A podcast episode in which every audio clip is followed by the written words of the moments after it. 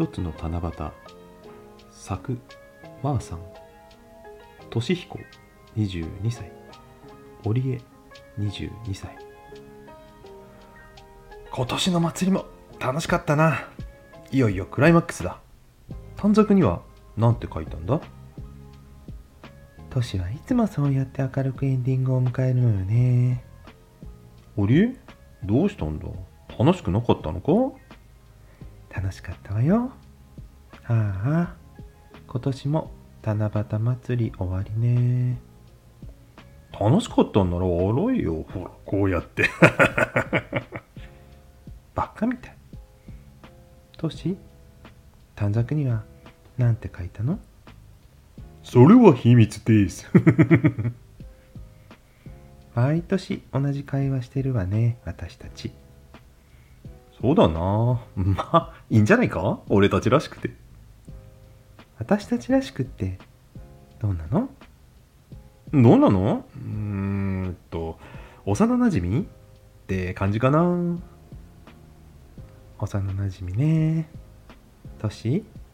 あれから10年よ私たち。10年？ひょっとして忘れてる？なんだっけ？嘘。信じられない。10年よ。10年。私は覚えてたのに。もういい。短冊結んで帰りましょう。そうだな。織江。帰る前に。一ついいかな。何よ。あのさ。俺と俺と結婚してくれ。え？織江。これを。受け取ってほしいんだ。これって指輪？そうだよ。婚約指輪だ。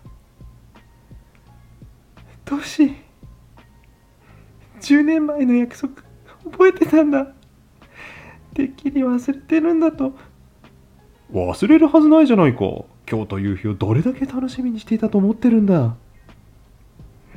意地悪。俺君を愛してる？これからもずっと。としひこありがとう。私も。あなたを愛してます。としひこは小学6年生の時に10年後の七夕祭りでプロポーズすると織江と指切りしていたのでした。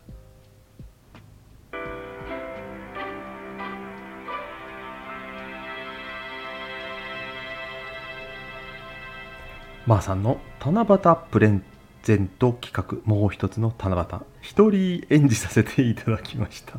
まーさんこれ泣けてきますよこれ。特にね女性役やってるとね涙が溢れてきちゃう。もうためすぎだよとしひこみたいなお話でした。